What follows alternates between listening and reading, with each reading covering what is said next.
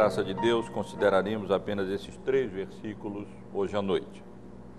Gálatas capítulo 5, versos 13 a 15. Porque vós, irmãos, fostes chamados à liberdade, porém não useis da liberdade para dar ocasião à carne sediantes servos uns dos outros pelo amor. Porque toda a lei se cumpre em um só preceito, a saber, amarás o teu próximo como a ti mesmo. Se vós, porém, vos mordeis e devorais uns aos outros, vede que não sejais mutuamente destruídos.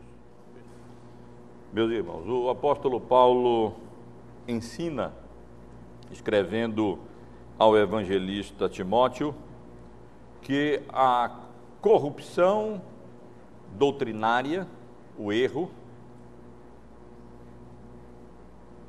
é, sempre anda junto à decadência moral, à depravação moral. Escrevendo a Timóteo, do capítulo 1, nos versículos, 19, dos versículos 18 a 20, o apóstolo Paulo escreveu: Este é o dever de que te encarrego, ó filho Timóteo, segundo as profecias de que antecipadamente foste objeto. Combate, firmado nelas, o bom combate, mantendo fé e boa consciência, porque alguns, tendo rejeitado a boa consciência, vieram a naufragar na fé. E não apenas nesses versos, mas em várias outras passagens bíblicas, como no primeiro capítulo, a carta aos Romanos, nós aprendemos que a, o erro, o desvio teológico, doutrinário, as concepções erradas acerca da vontade de Deus revelada na Sua palavra.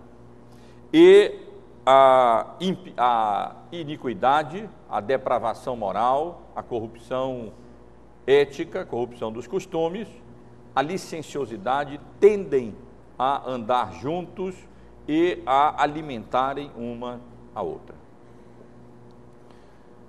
O Brasil passa por um, uma crise ética, nós podemos dizer, sem precedentes. À medida que o tempo passa, mais e mais o nosso país mergulha em todos os níveis numa depravação moral terrível.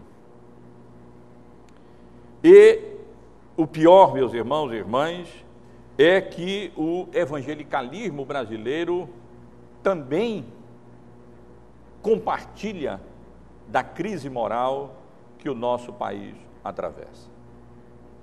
É muito triste para nós, que em termos gerais somos incluídos como evangélicos, tomar conhecimento que dentre os assim chamados sanguessugas, aqueles que têm desviado recursos e tirado proveitos de recursos públicos em benefício próprio, os evangélicos estão presentes numa proporção maior do que os não evangélicos. E à medida em que os evangélicos crescem no nosso país, a realidade é que mais exposta fica a depravação moral, a licenciosidade, os desvios de conduta é, que, na realidade, estão presentes no meio evangélico. Não tem como, essas coisas andam juntas. À medida em que nós enfrentamos uma crise doutrinária, teológica, desvios doutrinários, paralelamente, nós vamos enfrentar também desvio de conduta.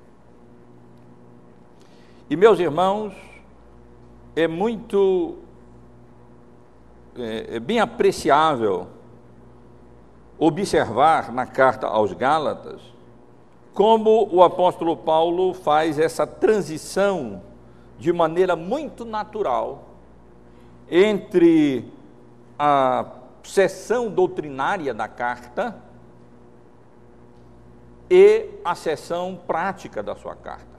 Os irmãos sabem que é costume nas cartas do apóstolo Paulo, a primeira metade, ou a primeira parte, a primeira sessão da carta, lidar com questões teológicas, questões doutrinárias, e com base nessas questões teológicas e doutrinárias, na segunda parte da carta, o apóstolo Paulo aplicar a vida prática da igreja. E assim também ele faz nessa carta que nós estamos estudando há alguns meses, a carta endereçada às igrejas é, da Galácia. Há aqui uma transição bastante, muito natural entre a parte doutrinária e a parte prática. E aqui também nós podemos perceber um belo é, equilíbrio, como nós sempre observamos no, na Bíblia, nas Escrituras. Vejam, irmãos, que depois do apóstolo Paulo haver admoestado a igreja, as igrejas da Galácia, contra o perigo do legalismo, ele agora equilibra esse ensino, admoestando também a igreja contra o perigo de, de desviar a preciosa liberdade que nós temos em Cristo em libertinagem, em licenciosidade. E o apóstolo Paulo deixa é, é, claro, meus irmãos, que a liberdade cristã, que é o tema da carta aos Gálatas, não é de maneira alguma um salvo-conduto para a licenciosidade. Que a igreja não deve, de maneira nenhuma, confundir a liberdade cristã com um habeas corpus para o pecado ou com uma licença para desvios de conduta, para fazer aquilo que a nossa natureza pecaminosa deseja fazer. A realidade é que a liberdade cristã não isenta o crente das obrigações morais. O crente, na dispensação do Evangelho, ele está livre da lei cerimonial, e temos visto como o apóstolo Paulo enfatiza essa verdade, quando ele diz que para a liberdade foi que Cristo nos libertou, permanecei, pois, firmes e não vos submetais de novo a julgo de escravidão. Pela misericórdia e graça de Deus, vivemos numa, numa época, numa era, em que não estamos mais sujeitos a todas aquelas prescrições e ordenanças cerimoniais debaixo das quais vivia o povo de Deus, a igreja de Deus na antiga dispensação.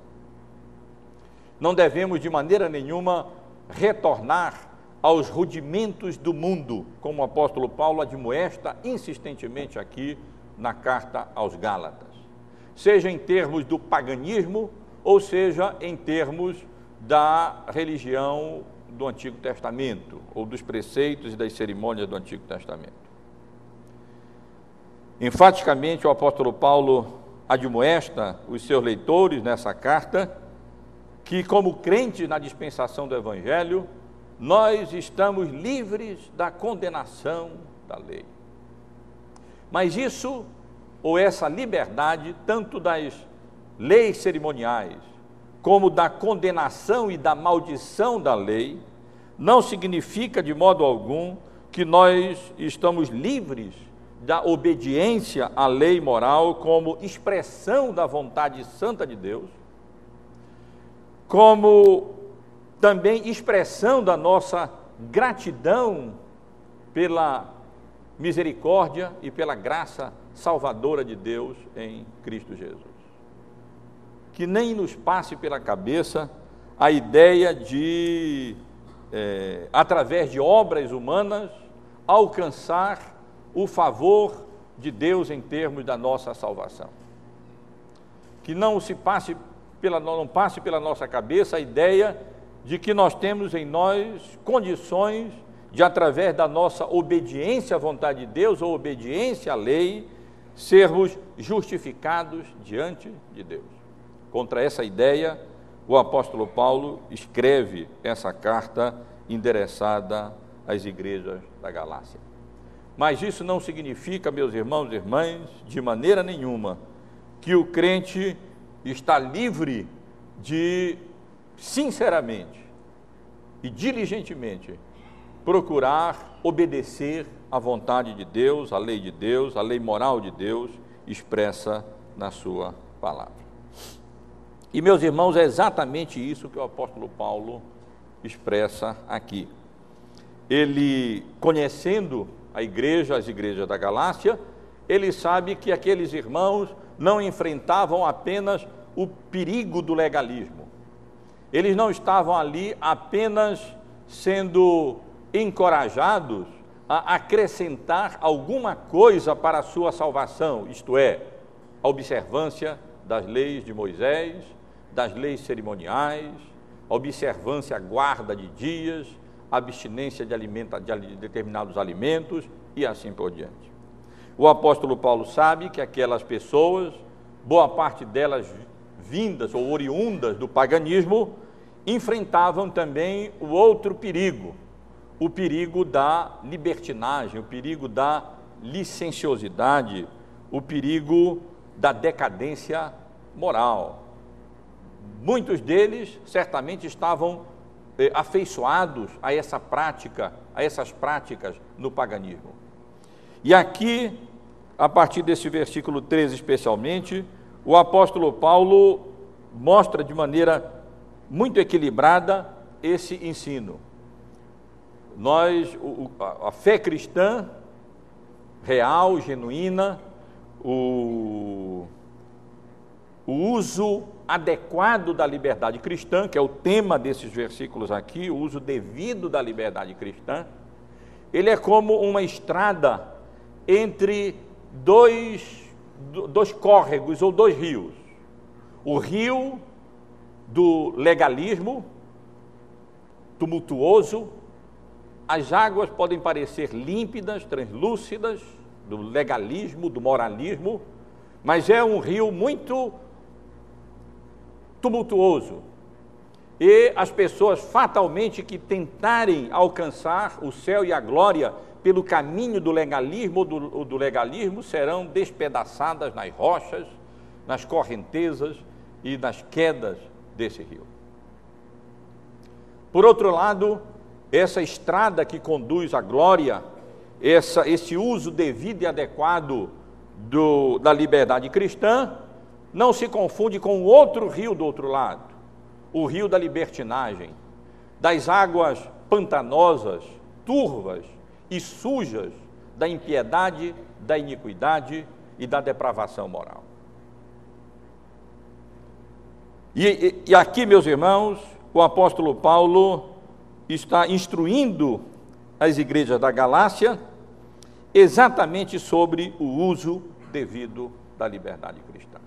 Ele já demonstrou, como vimos, aqueles irmãos e irmãs a se apegarem firmemente à liberdade que temos em Cristo Jesus, livres da condenação da lei, livres da maldição da lei, livres daquelas ordenanças cerimoniais às quais estavam sujeitas a igreja na antiga dispensação. Mas nós não estamos livres de andar de maneira reta, íntegra e temente a Deus, de acordo com, observando é, a vontade de Deus revelada na Sua palavra. Vamos, portanto, irmãos, observar um pouco mais detidamente o, o ensino do apóstolo Paulo aqui, de maneira equilibrada, agora no que diz respeito ao uso devido da liberdade cristã. E eu chamo a atenção dos irmãos eh, em primeiro lugar, para o ensino do apóstolo Paulo, na primeira metade do versículo 13, onde ele deixa claro que para nós, como crentes em Cristo, usarmos devidamente a liberdade que, nos, que Cristo nos concedeu, através do seu sangue derramado e da sua morte em nosso lugar na cruz do Calvário, nós temos que viver essa liberdade sem dar ocasião à carne. O uso devido da liberdade cristã significa não apenas que nós estamos livres dessas ordenanças e de qualquer tentativa de nos justificarmos diante de Deus através da observância da lei, das leis de Moisés, mas significa que nós também, por outro lado, não podemos dar ocasião à carne. Porque vós, irmãos, lemos no versículo 13, fostes de fato chamados à liberdade. Paulo não abre mão disso, ainda que ele pretenda aqui tratar do devido uso da liberdade cristã, admoestando a igreja contra a, o perigo de deturpar a liberdade em libertinagem, ele não abre mão de que nós fomos chamados para a liberdade. Porque, irmão, foste chamados à liberdade. Apenas, diz o apóstolo Paulo no original, não useis da liberdade para dar ocasião à carne. E esse é o grande perigo, o, o outro grande perigo que é, as pessoas enfrentam. Um deles é tentar se justificar através de moralismo, através de obras humanas, através do cumprimento da lei, e assim se despedaçam nessa rocha, nas rochas, quando tentam navegar por esse rio violento, impossível na realidade de ser alcançados, porque todos quantos quiserem se justificar diante da lei, eles têm que guardar toda a lei. De novo testifico, disse o apóstolo Paulo no capítulo 5, verso 3, a todo homem que se deixa circuncidar, que ele está obrigado a guardar toda a lei. Isso é absolutamente impossível para o homem pecador por causa da queda e do pecado. Mas, por outro lado, meus irmãos e irmãs, a outra tendência é ir para o outro lado, é que o pêndulo vá para o outro extremo, e aí então confundir liberdade com salvo-conduto para dar ocasião à nossa natureza pecaminosa. Quando o apóstolo Paulo usa a palavra aqui traduzida no na segunda parte do versículo 13, porém não useis da liberdade para dar ocasião à carne, ele utiliza uma palavra que era frequentemente utilizada na língua original, o grego, para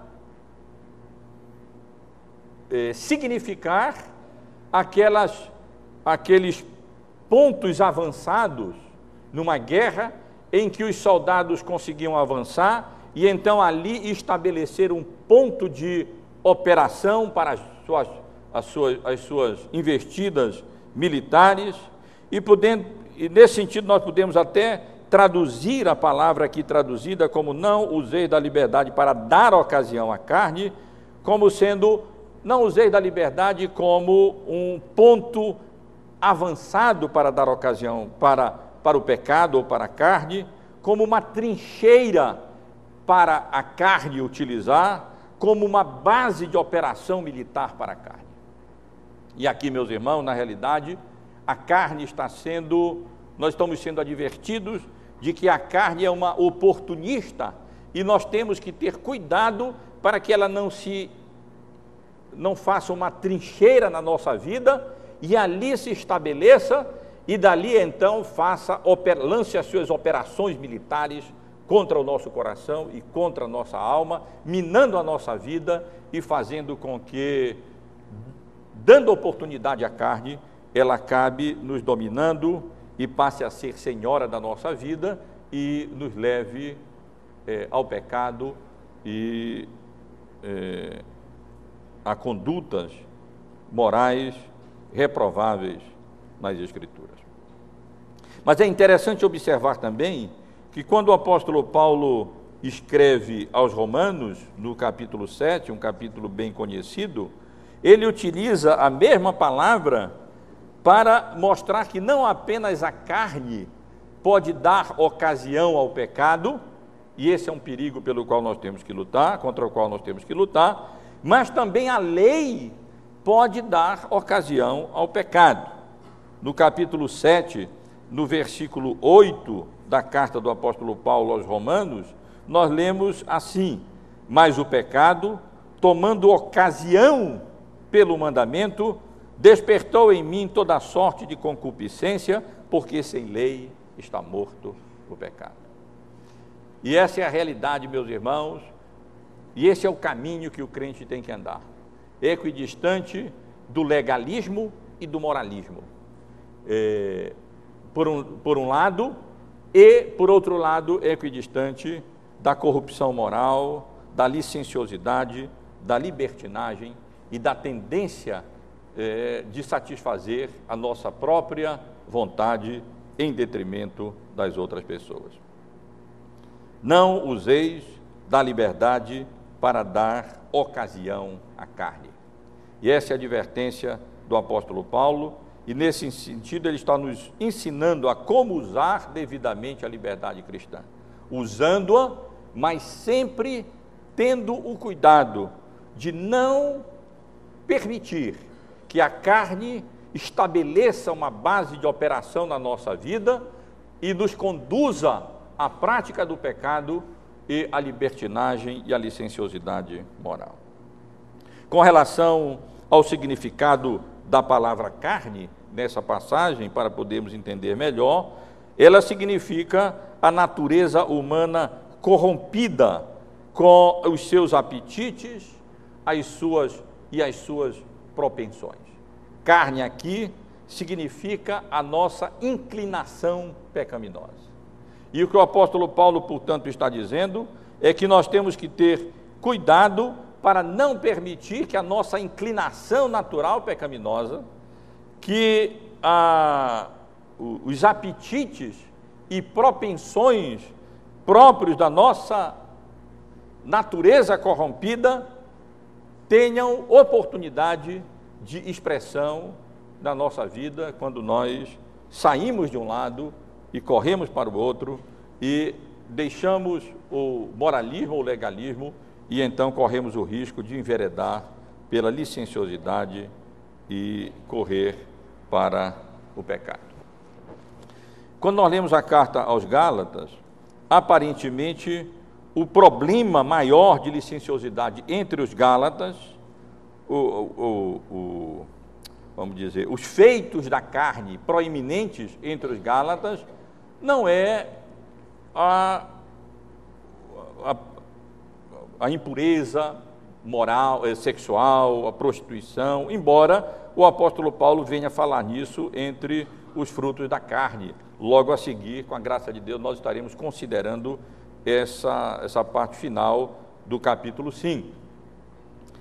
Pelo, pelo conteúdo da carta, da carta toda, é, o problema maior, de, nesse sentido, que os crentes das igrejas da Galácia estavam enfrentando, nós vemos indicado aqui no capítulo 5, no capítulo 6, nos versículos 15 e no, ainda no capítulo 6, no, 5, melhor dizendo, no versículo 20. Olha no capítulo 5, no versículo 15.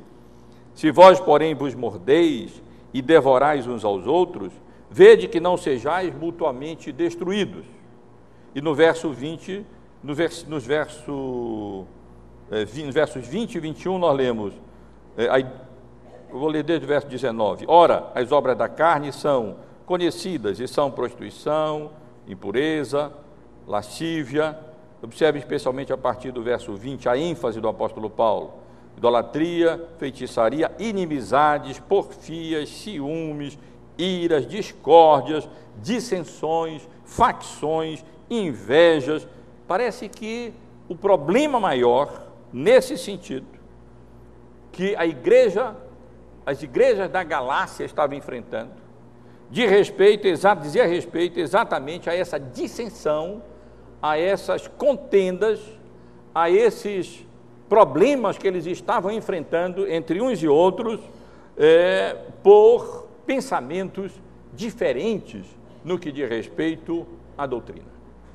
Havia ali, certamente, pessoas que estavam se deixando levar pela influência dos legalistas e estavam, de fato, defendendo que a salvação, para a salvação, não era necessário e não era suficiente apenas arrependimento e fé, mas era necessário também a observância e cumprimento das leis de Moisés.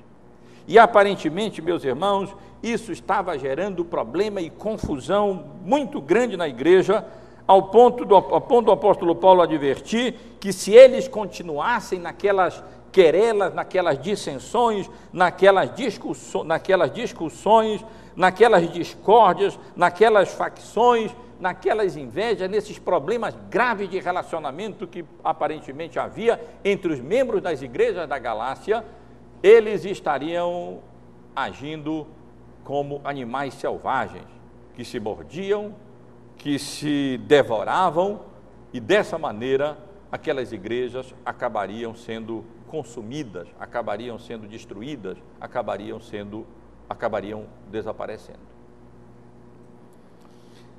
Portanto, o apóstolo Paulo, na carta aos Gálatas, ele não enfatiza, na realidade, é, tanto os problemas morais, mas ele, o problema principal lá era problema doutrinário. Mas, ao enfatizar esses problemas, e provavelmente por haver ali naquelas igrejas contendas, dissensões, exatamente por causa desses problemas doutrinários, é que ele escreve admoestando com relação, é, a, no sentido de que a igreja, os irmãos ali, não usassem de maneira desvirtuada a liberdade que eles tinham em Cristo Jesus para dar ocasião à carne em termos de iras, de discórdias e de dissensões entre eles, e evidentemente não dar ocasião à carne contra outros problemas e perigos morais que membros daquela igreja poderiam estar enfrentando, e isso provavelmente teria chegado eh, ao conhecimento do apóstolo Paulo. Mas, meus irmãos, o apóstolo Paulo continua é, com o propósito de orientar a igreja no que diz respeito ao devido uso da liberdade cristã, ensinando que esse uso devido à liberdade cristã, ele não apenas exige que nós não demos ocasião, nós não darmos ocasião à carne, mas também é, avança. Isso não é suficiente. Não é suficiente apenas nós não darmos ocasião à carne. A liberdade cristã exige mais, demanda mais.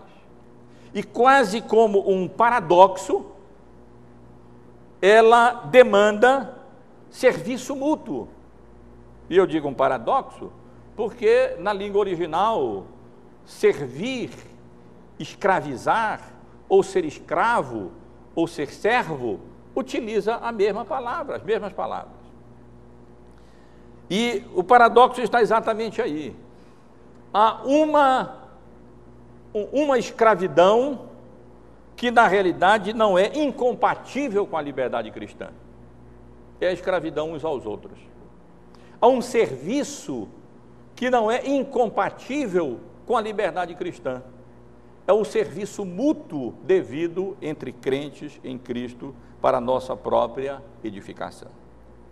E é isso que o apóstolo Paulo quer dizer na, na parte final do versículo 13, quando ele, após ter dito, porém, vós, porque vós, irmãos, fostes chamados à liberdade, porém não useis da liberdade para dar ocasião à carne, ele acrescenta antes Sede antes servos uns dos outros pelo amor. Percebam esse, essa, é, esse avanço que nós temos aqui. Não, o, o devido uso da liberdade cristã não, não é alcançado simplesmente quando nós tomamos o cuidado e zelamos para não dar ocasião à carne, não permitir que a nossa natureza pecaminosa, depravada e corrompida estabeleça uma trincheira na nossa vida, uma base de operação na nossa vida, para que na nossa vida, para que de maneira oportuna ela nos conduza à iniquidade e ao pecado. É preciso ir além. O uso devido da liberdade cristã implica não apenas em não dar ocasião à carne, mas implica também no serviço mútuo.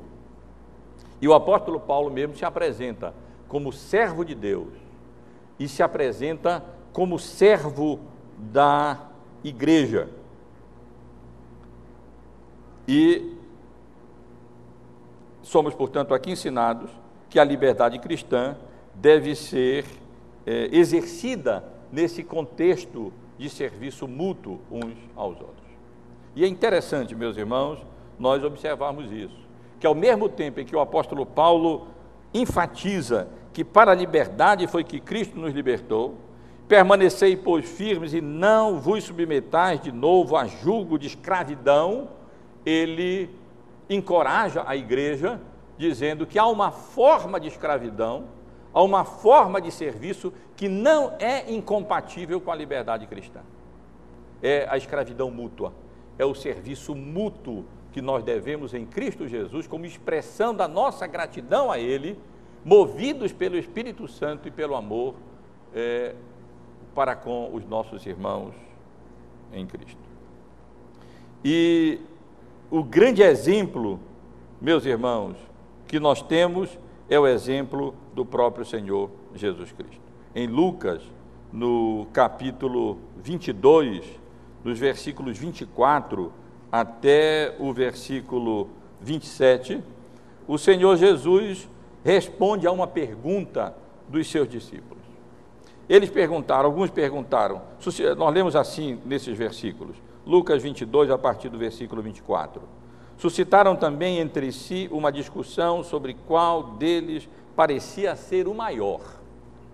Mas Jesus lhes disse: Os reis dos povos dominam sobre eles, e os que exercem autoridade são chamados benfeitores.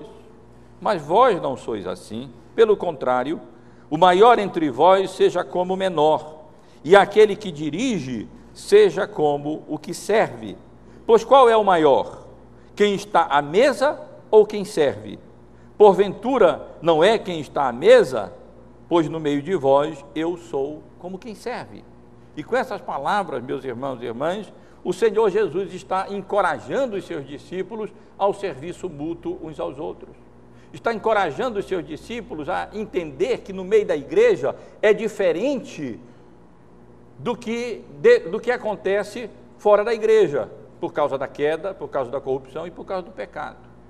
E está nos ensinando que, pela graça de Deus, nós fomos libertados não para fazermos o que nós queremos, mas nós fomos libertados para sermos escravos de Cristo e para servir ao Senhor Jesus, servindo a igreja, servindo uns aos outros, como expressão da nossa gratidão e do nosso eh, amor ao Senhor Jesus.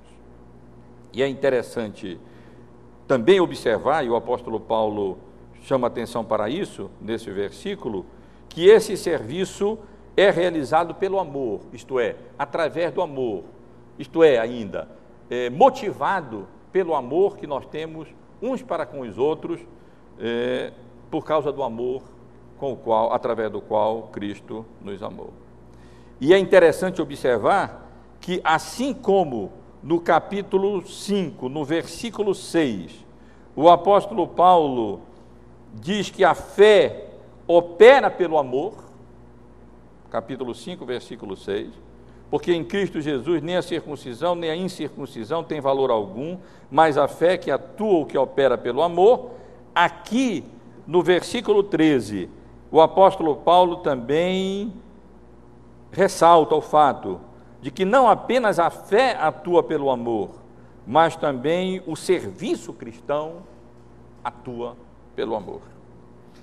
A ênfase do apóstolo Paulo é não por causa dos ditames da lei, não por causa da, da intenção de alcançarmos justificação por causa da lei, como ocorre em várias religiões, mas por amor aos irmãos, porque nós amamos, porque Cristo nos amou primeiro, Ele nos capacita, nos qualifica a amar os irmãos e assim nós passamos é, a servir. E motivados por essa menção que o apóstolo Paulo faz aqui no final do versículo 13, quando ele menciona que nós devemos ser servos uns dos outros pelo amor, o apóstolo Paulo avança mais no seu ensino no que diz respeito ao devido uso da liberdade cristã.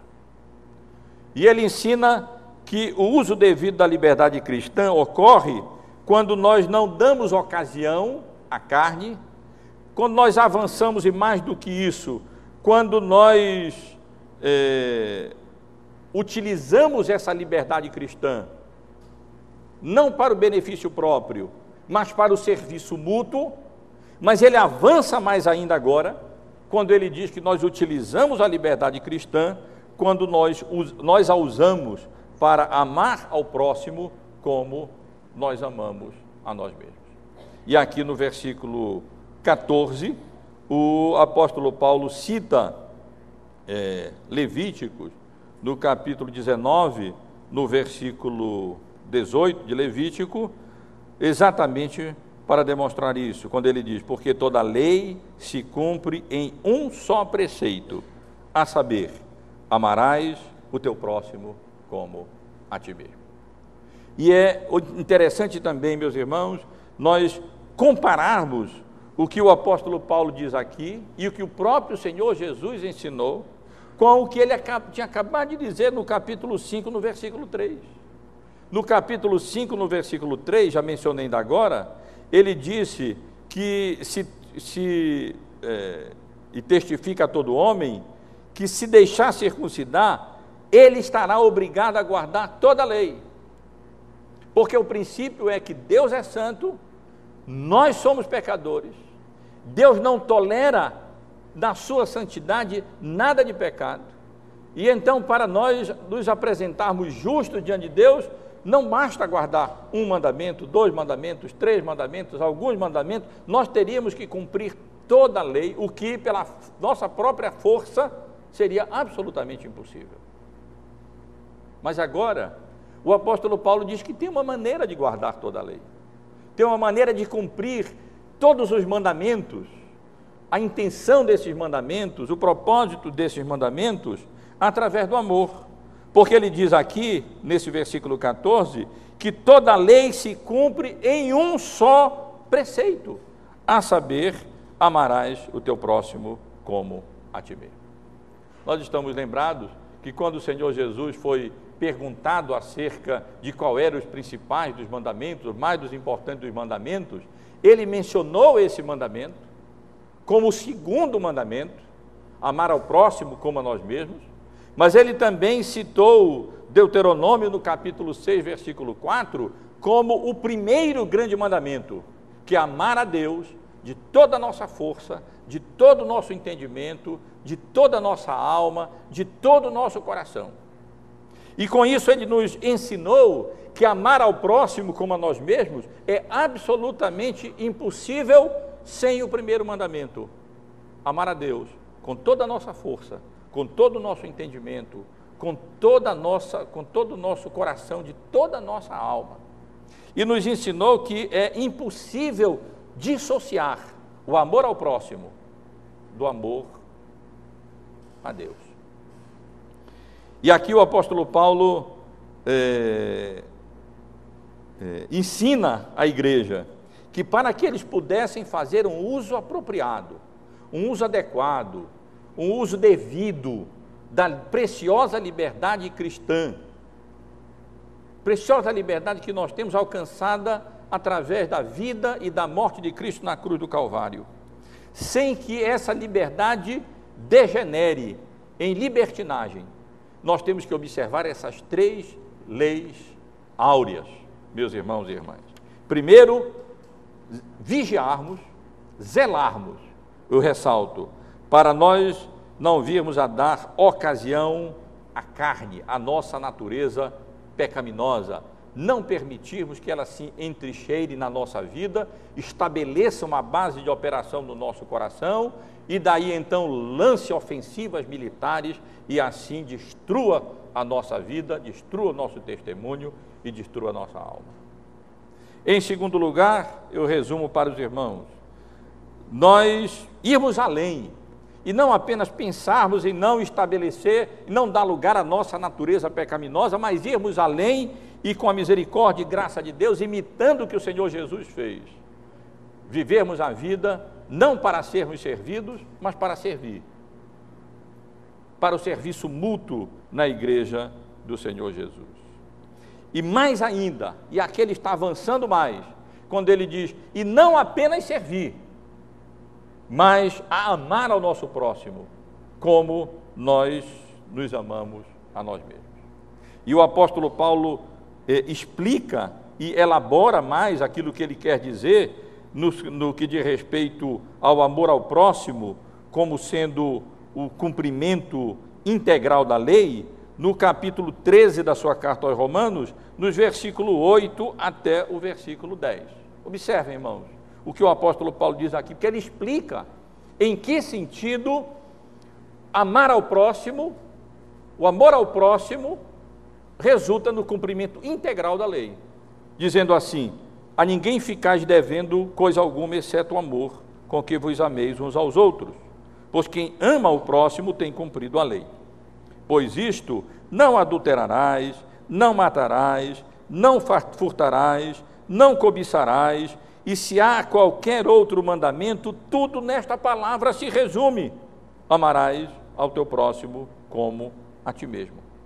E no verso 10 ele explica melhor ainda esse significado quando ele diz: O amor não pratica o mal contra o próximo, de sorte que o cumprimento da lei é o amor. Isto é, se nós formos movidos nas nossas relações com os nossos próximos, pelo amor, pela intenção de fazer o melhor para ele e de fazer a, ele aquilo, a eles aquilo que nós gostaríamos que fosse feito a nós, então nós seríamos, não pelos ditames da lei, mas pela, pelo amor e pelo nós vamos ver isso mais tarde, ainda nesse capítulo 6, nesse capítulo, eh, especialmente aqui nesse capítulo 5, na segunda parte, e pela ação do Espírito Santo é, peculiar nessa nova dispensação da graça, nessa nova dispensação do Evangelho, e seremos levados a obedecer à lei de uma maneira muito mais eficaz e perfeita e completa do que simplesmente é, tentando cumprir os mandamentos da lei de Moisés e especialmente com a ideia equivocada de através disso alcançarmos a justificação ou alcançarmos a salvação. Quem ama não é o que o apóstolo Paulo está dizendo aqui. Quem ama o próximo como a si mesmo não adultera. Quem ama o próximo como a si mesmo, ele não mata. Quem ama o próximo como a si mesmo, ele não vai furtar ao próximo. Quem ama o próximo como a si mesmo, ele não cobiçará aquilo que o próximo tem. Em outras palavras, o amor ao próximo é o cumprimento da, da segunda tábua da lei no que diz respeito ao nosso relacionamento com o nosso próximo, com as pessoas que a providência soberana de Deus coloca nas várias relações nas quais Ele nos coloca nessa vida como nosso próximo. Mas a palavra de Deus nos ensina, meus irmãos, e isso nós precisamos é, ressaltar também, que ninguém ama o próximo de maneira agradável a Deus, com as motivações corretas, a não ser que ele cumpra o primeiro mandamento: ame a Deus em primeiro lugar, todo o seu coração, toda a sua alma, com toda a sua força e com todo o seu entendimento. Porque aprendemos na Bíblia que nós amamos com amor divino, porque Deus nos amou primeiro. O amor ao próximo pressupõe o amor de Deus por nós, salvífico, e o nosso amor como expressão da nossa gratidão pelo amor, pela graça e pela misericórdia de Deus na nossa vida. É impossível nós tratarmos ou mencionarmos o tema do amor cristão sem lermos primeiro, uma, pelo menos uma parte de 1 Coríntios, capítulo 13, o, o, o, é, conhecido como o capítulo do amor. E é extremamente importante, meus irmãos e irmãs, que sempre que nós falarmos em amor, seja no que diz respeito amor matrimonial, seja no que diz respeito ao amor entre irmãos, seja no que diz respeito ao amor ao próximo, nós observarmos o conceito bíblico de amor, especialmente em 1 Coríntios, no capítulo 13, porque nós somos bombardeados com ideias de amor que o mundo nos dá. E tantas vezes nós vemos mesmo casais crentes é, é, sustentando ideias bíblicas acerca de amor que são mais coerentes com os conceitos de filmes produzidos em Hollywood, ou de novelas, ou de romances, do que com o ensino da palavra de Deus. E nesse, em 1 Coríntios, no capítulo 13, dos versículos 4 até o versículo 7, faríamos muito bem se nós talvez recortássemos esses não vou cortar a Bíblia, não, mas copiássemos esses versículos no, no, no, no, num pequeno cartaz e colocássemos em, em lugar bastante acessível para todos nós, para nos lembrar do conceito bíblico de amor. O amor é paciente, é benigno. O amor não arde em ciúmes, não se ufana, não se ensoberbece, não se conduz inconvenientemente, não procura os seus interesses, não se exaspera, não se ressente do mal, não se alegra com a injustiça, mas regozija-se com a verdade, tudo sofre, tudo crê, tudo espera, tudo suporta. No momento, nem precisamos aplicar isso ao amor entre marido e mulher e poderíamos, marido e esposa. No contexto, devemos aplicar esses ler esses versículos pensando na demonstração do apóstolo Paulo no que diz respeito ao uso devido da liberdade cristã, especialmente no contexto da igreja. Não basta vigiar e lutar para não permitir que a carne a nossa natureza pecaminosa, com as suas inclinações pecaminosas, estabeleça uma base de operação na nossa vida. Não basta nos empenharmos de maneira altruísta no serviço mútuo, ao invés de procurarmos os nossos próprios interesses. Nós precisamos limitar a nossa liberdade cristã pelo amor ao próximo, no sentido bíblico, e eu volto a ler esses versículos para a nossa memorização.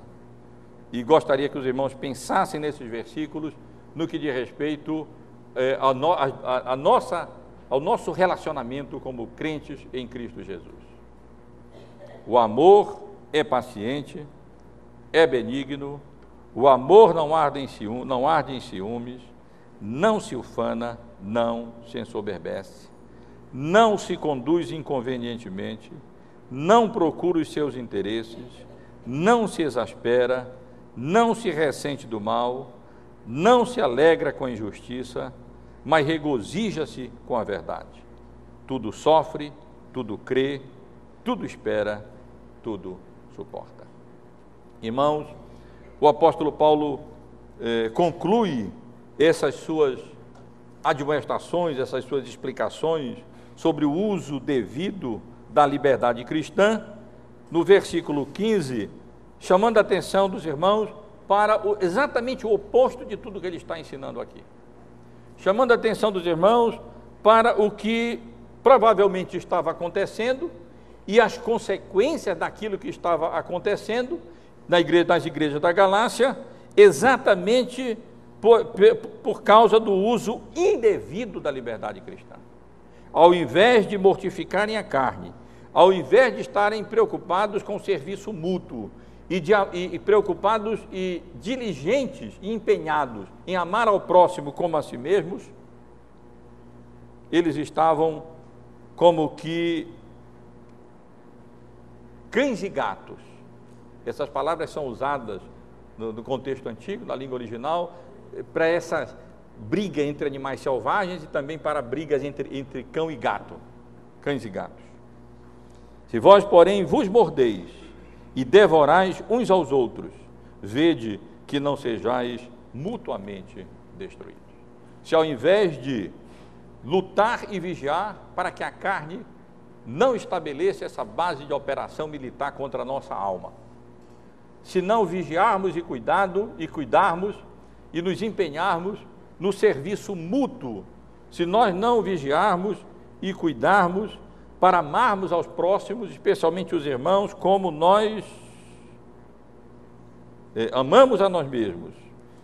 E, ao invés disso, o relacionamento entre nós for caracterizado com as palavras do apóstolo Paulo aqui, como cão e gato, mordendo e devorando, a consequência que adviria daí seria que uns e outros seriam destruídos.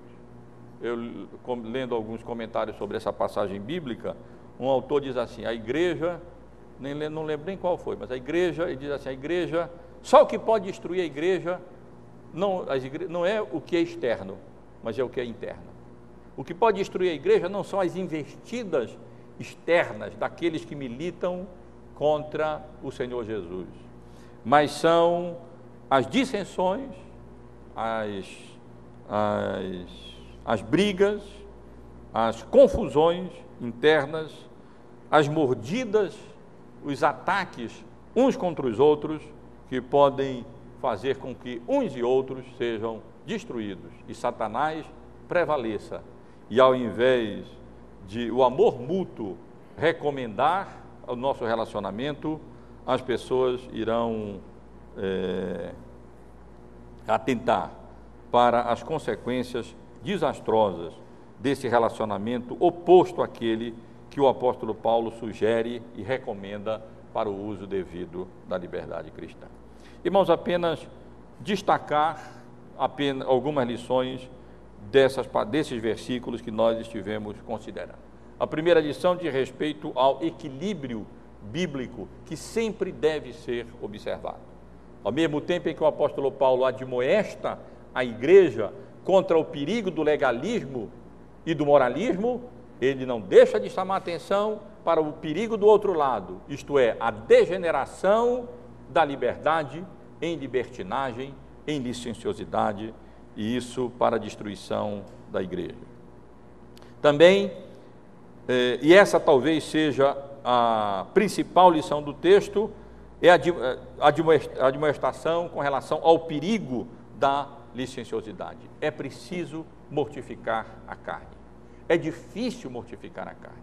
Qualquer crente sincero vai reconhecer, tem que reconhecer, há de reconhecer que é muito difícil nós levarmos cativa essa senhora absoluta que quer ser senhora da nossa vida, que é a nossa natureza corrompida e pecaminosa as inclinações carnais. É muito difícil para nós não dar lugar à carne em todas as suas múltiplas expressões que nós estaremos considerando esses, essas obras da carne na parte final do capítulo 5, aonde nós lemos que a carne milita contra o espírito e o espírito contra a carne, porque são opostos entre si, para que não façais o que porventura seja do vosso querer mas se sois guiados pelo Espírito, não estáis sob a lei. Ora, as obras da carne são conhecidas, são prostituição, impureza, lascívia, idolatria, feitiçaria, inimizades, porfias, ciúmes, iras, discórdias, dissensões, facções, invejas, bebedices, glutonarias, coisas semelhantes a essas, a respeito das quais eu vos declaro, como já outrora vos preveni, que não herdarão o reino de Deus os que tais coisas praticam. E nós, como crentes em Cristo, temos que reconhecer que é difícil lutar contra a nossa natureza corrompida e pecaminosa. Para uns ou em uns, ela se manifesta mais numa área, para outros se manifesta mais em outra área, para outros ainda se manifesta ainda numa outra área, mas nós precisamos, com a graça de Deus, essa é a demonstração do apóstolo Paulo aqui, não apenas lutar pela liberdade que nós temos em Cristo Jesus, mas não permitir, permitir de maneira nenhuma que a carne estabeleça essa base de operação na nossa vida, para que ela dali lance as suas investidas e contra a nossa alma e então mine o nosso coração, nos enfraqueça e faça com que as coisas de Deus percam o paladar para nós, à medida que ela vai tomando conta do nosso coração e influindo e minando cada vez mais a nossa alma. Essa é uma das principais lições que o texto nos dá.